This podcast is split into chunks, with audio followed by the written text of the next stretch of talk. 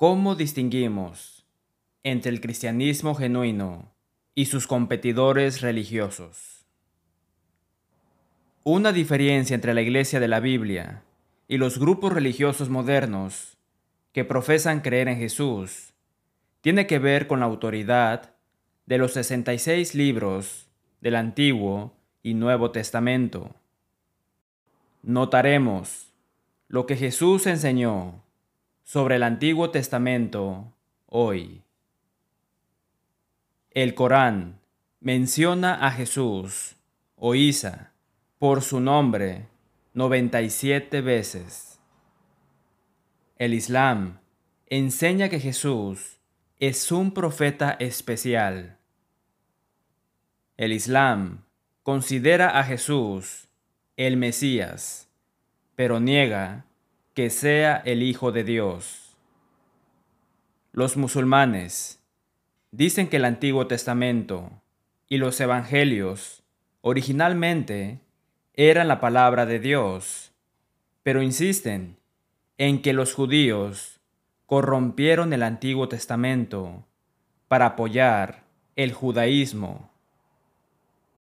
Y los cristianos corrompieron los evangelios para promover el cristianismo. Los musulmanes consideran al apóstol Pablo un discípulo, no un apóstol. El prominente musulmán Ahmed Dedat señala a Pablo como el verdadero fundador del cristianismo y sugiere que esta es la razón por la que el Islam y el cristianismo chocan.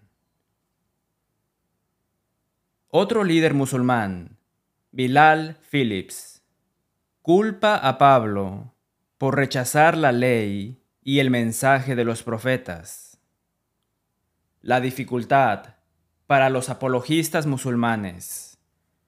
El Corán se produjo más de 600 años después de Cristo y los documentos del Nuevo Testamento en la fe drusa, Jesús es considerado un profeta importante y el Mesías. Los drusos tienen el mismo problema que el Islam. Esta religión no comenzó hasta mil años después de Jesús y el Nuevo Testamento. La fe Bahá'í enseña que Jesús es solo una de las muchas manifestaciones de Dios. Los Bahá'ís rechazan que la deidad estuviera en un solo cuerpo humano.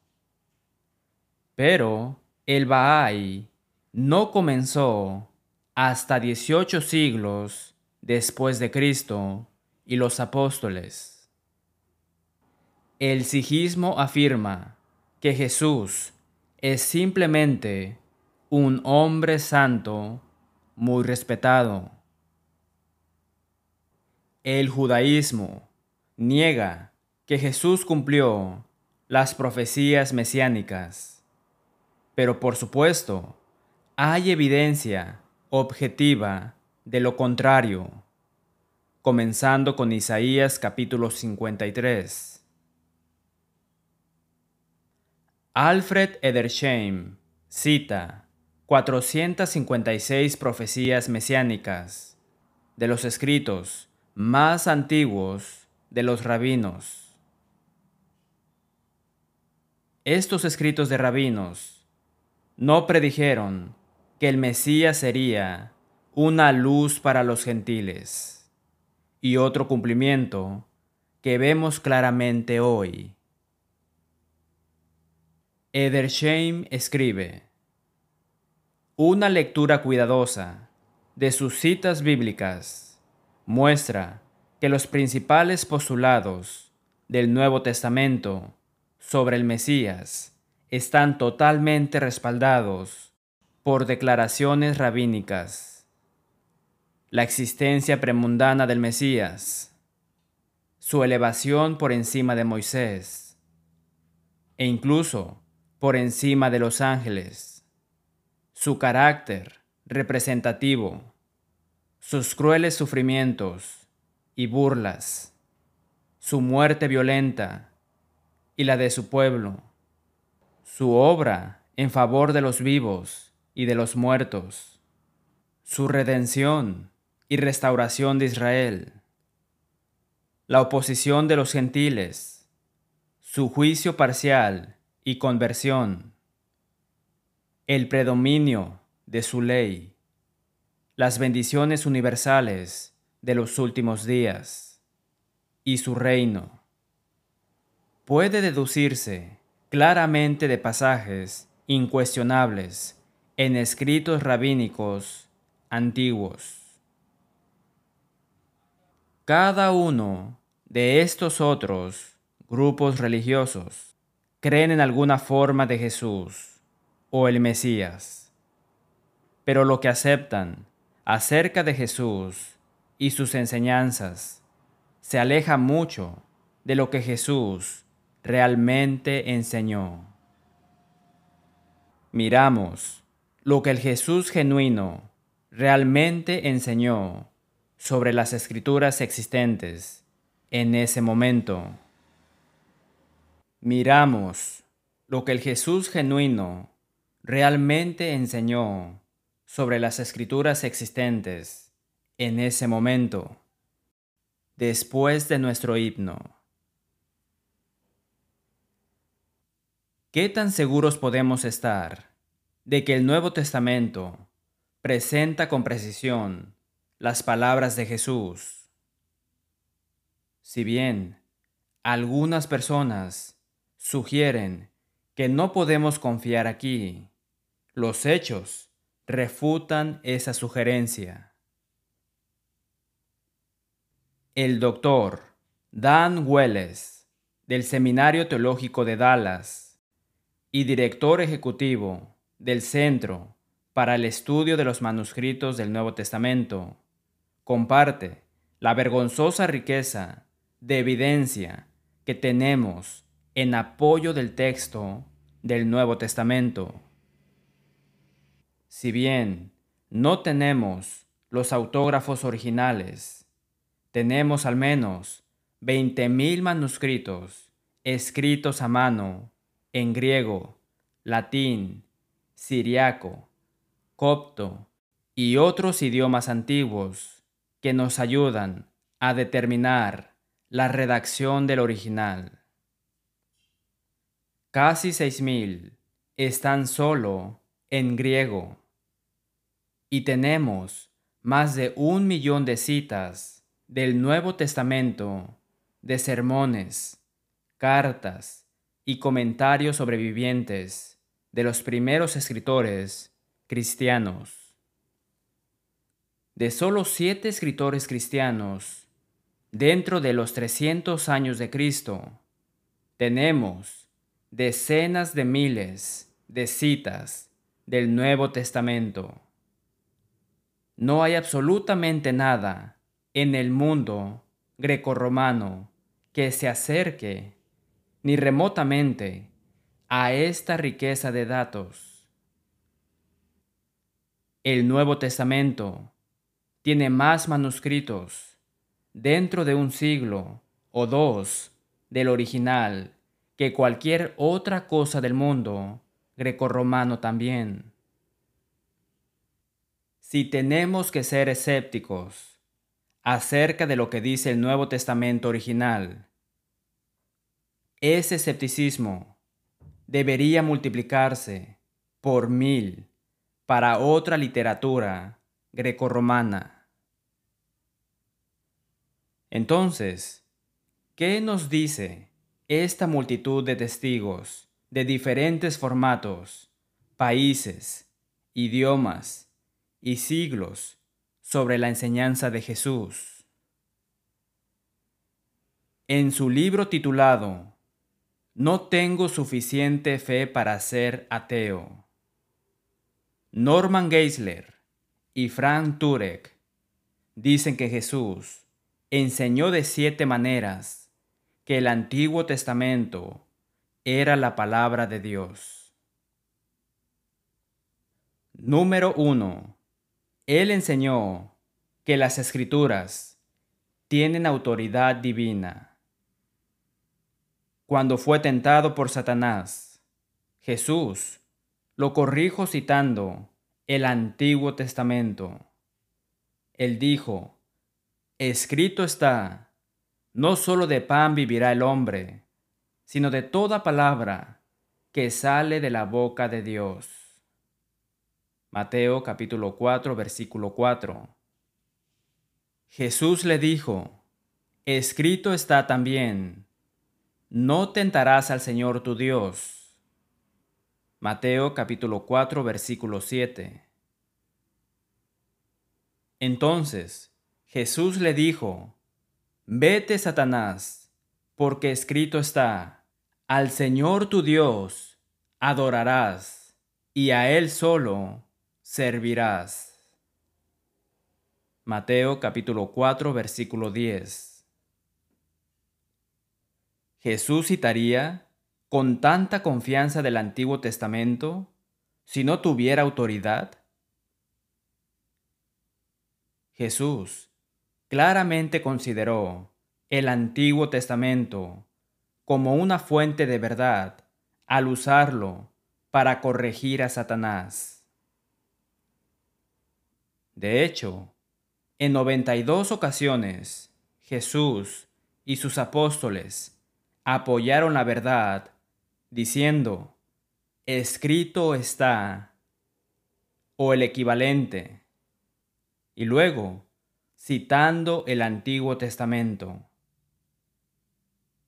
Piense en lo significativo que es eso.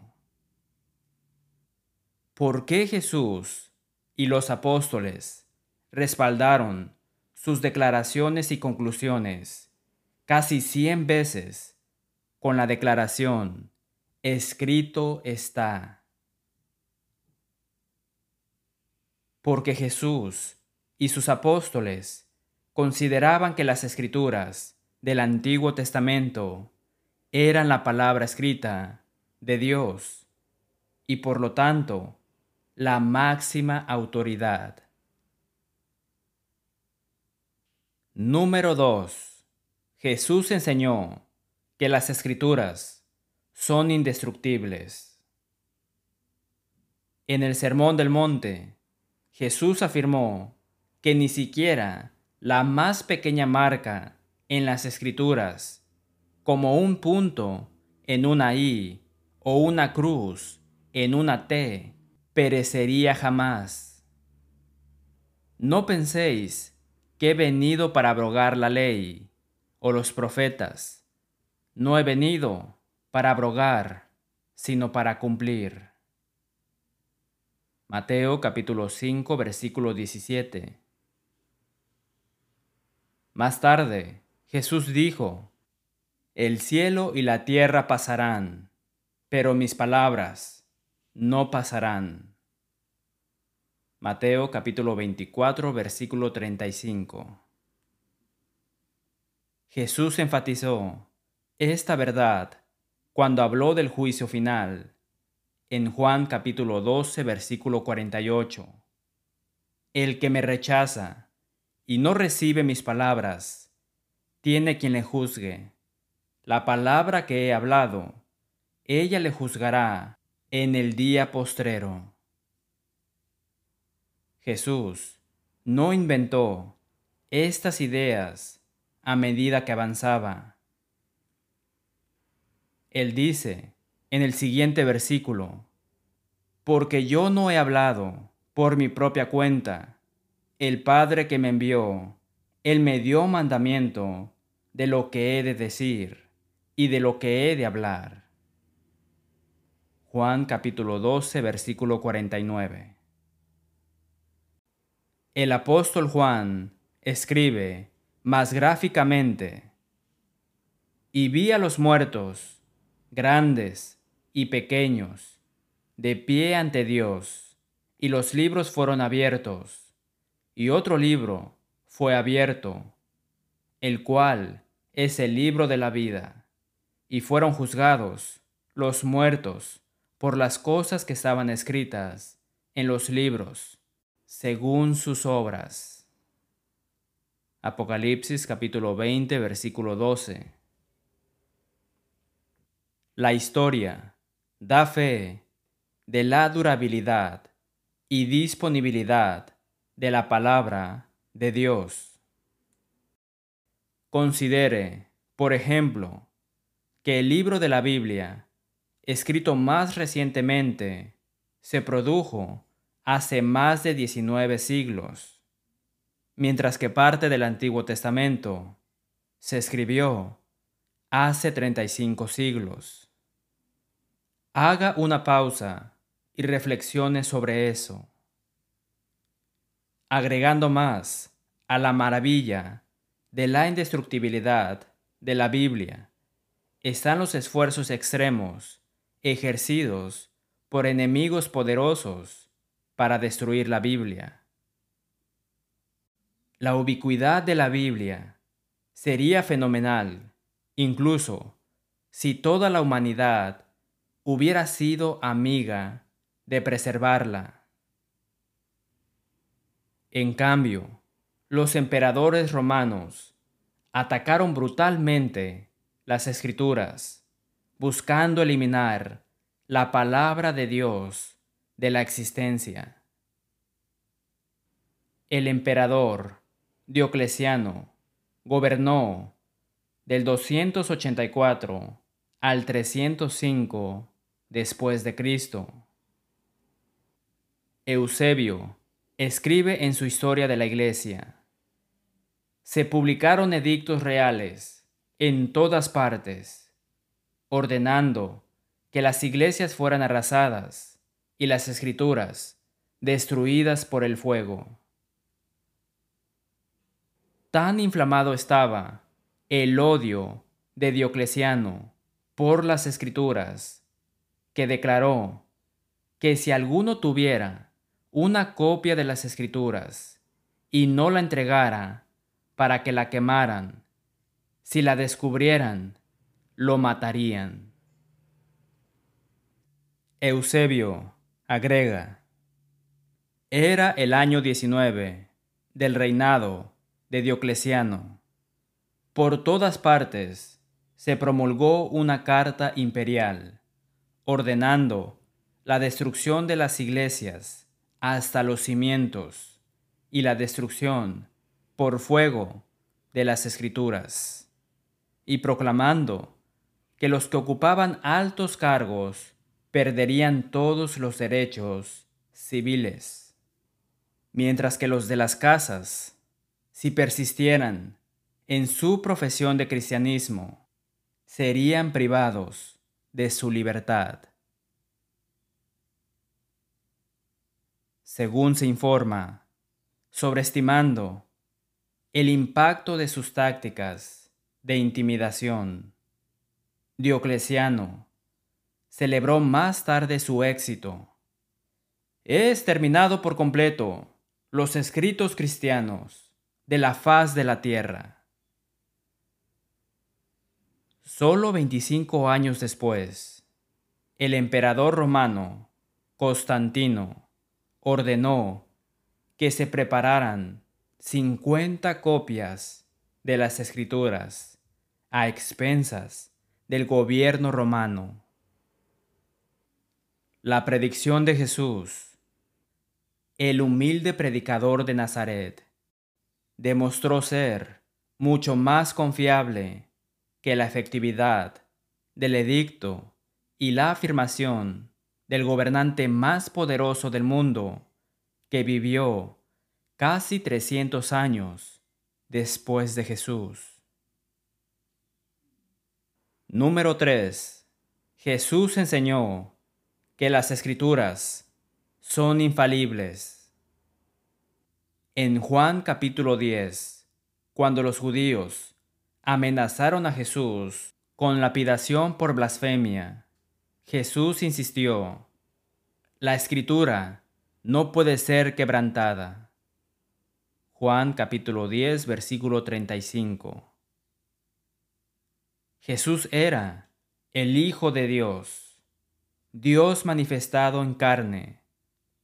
Primera de Timoteo capítulo 3 versículo 16. Sin embargo, él citó las palabras de los profetas del Antiguo Testamento como autorizadas e infalibles. Como Hijo de Dios, Jesús podría haber hablado por su propia autoridad. No vería la necesidad de citar las palabras de meros hombres. Así que al citarlas, Jesús reconoció que hablaban una verdad infalible por inspiración de Dios. Jesús especificó ese hecho cuando oró por sus discípulos, diciendo, Santifícalos en tu verdad, tu palabra es verdad. Juan capítulo 17, versículo 17. Además, demostró esta veracidad al cumplir cientos de profecías. Número 4. Jesús enseñó que las escrituras son inerrantes. Cuando los saduceos trataron de exponer a Jesús como un falso maestro con una pregunta engañosa, Jesús les dijo, erráis ignorando las escrituras y el poder de Dios. Mateo capítulo 22 versículo 29. En otras palabras, las sagradas escrituras son la fuente última para separar la verdad y el error. La conclusión innegable. Las sagradas escrituras son el estándar de oro de la verdad. Número 5. Son históricamente confiables. Además de declarar que el Antiguo Testamento tiene autoridad divina, es indestructible, infalible e inerrante. Jesús enseñó que las escrituras son históricamente confiables al validar dos de los relatos más controvertidos del Antiguo Testamento. Noé, Mateo capítulo 24 versículos 37 y 38, y Jonás, Mateo capítulo 12, versículo 40. Jesús habló de esas historias como históricamente verdaderas. Usó el diluvio de Noé como una imagen profética de su segunda venida. Habló de Jonás como un precursor profético de su muerte sepultura y resurrección. Los escépticos y críticos de la Biblia niegan que el profeta Isaías haya escrito todo el libro con su nombre. Jesús, sin embargo, citó específicamente diferentes secciones del libro de Isaías. Mateo capítulo 7 versículos 6 y 7. Mateo capítulo 13 versículos 14 y 15. Lucas capítulo 4 versículos 17 al 19, como escritas por el mismo profeta. Volvamos a Noé y Jonás.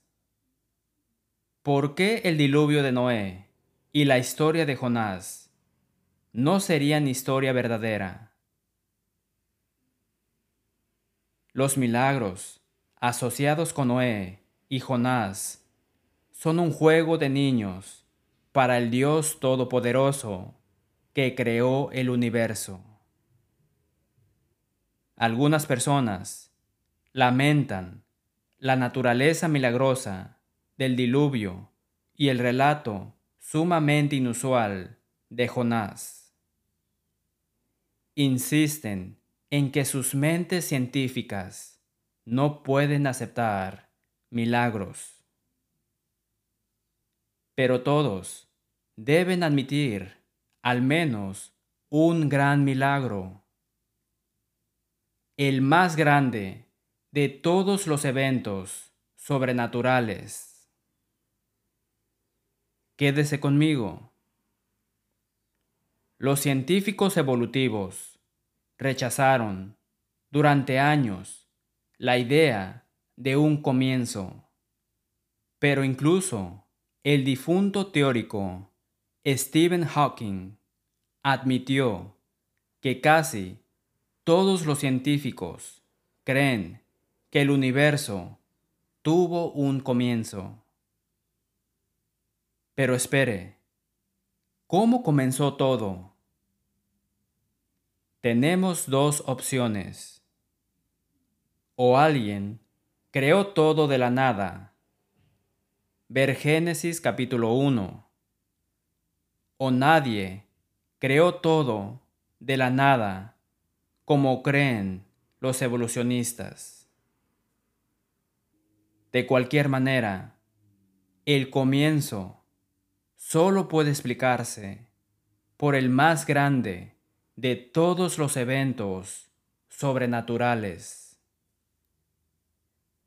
Amir de Axel escribe en un artículo del 27 de abril del 2014 titulado ¿Por qué la ciencia no refuta a Dios?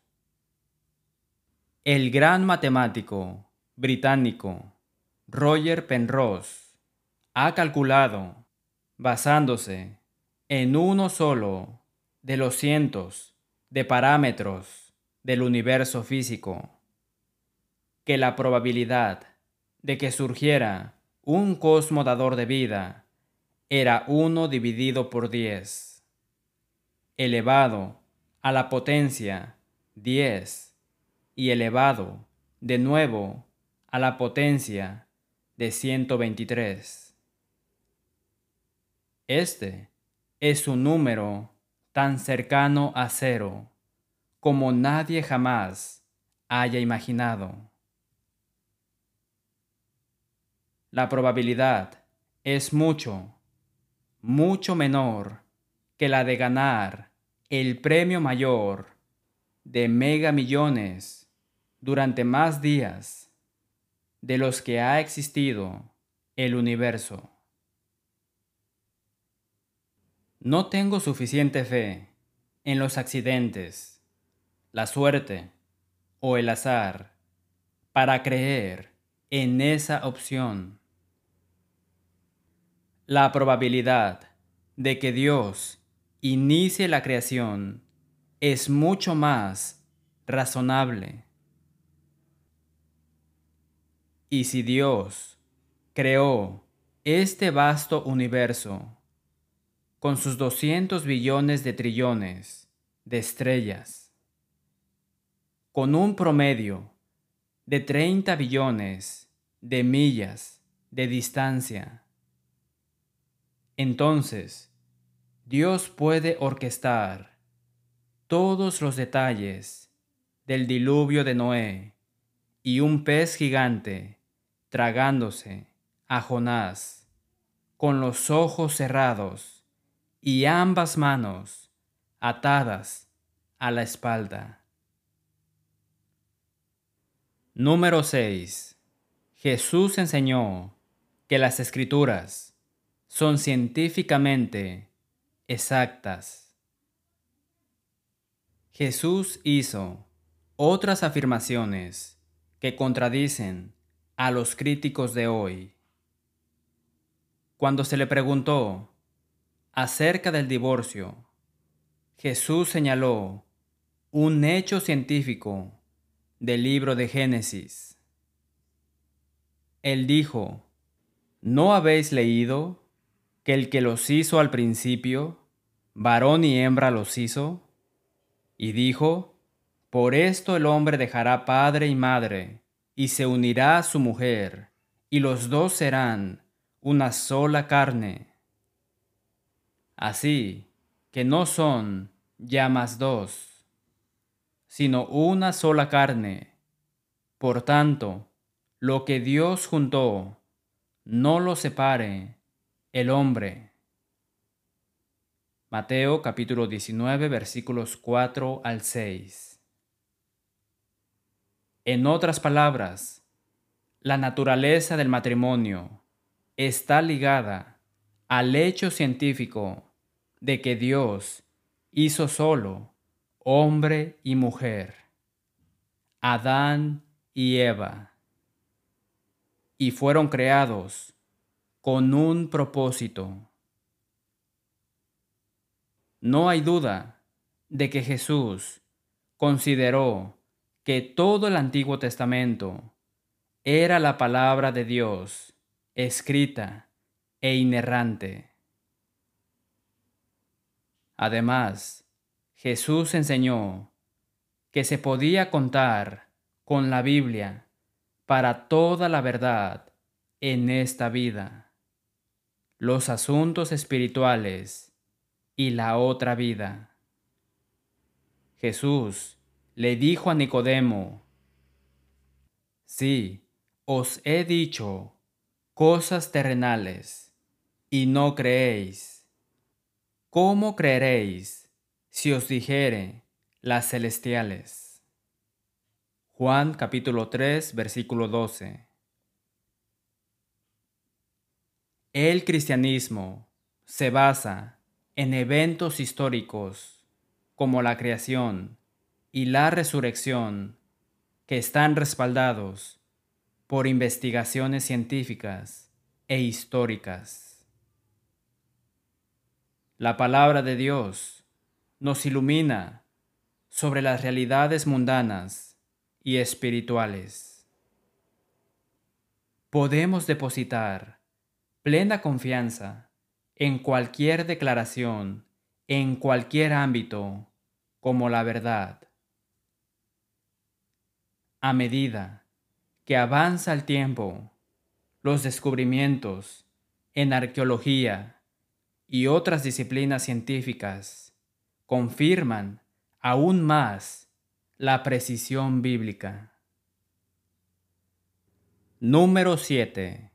Jesús enseñó que las escrituras tienen prioridad. Dado que Jesús enseñó que el Antiguo Testamento tiene autoridad divina, es indestructible, infalible, inerrante, históricamente confiable y científicamente precisa, las escrituras siempre deben prevalecer sobre cualquier enseñanza humana.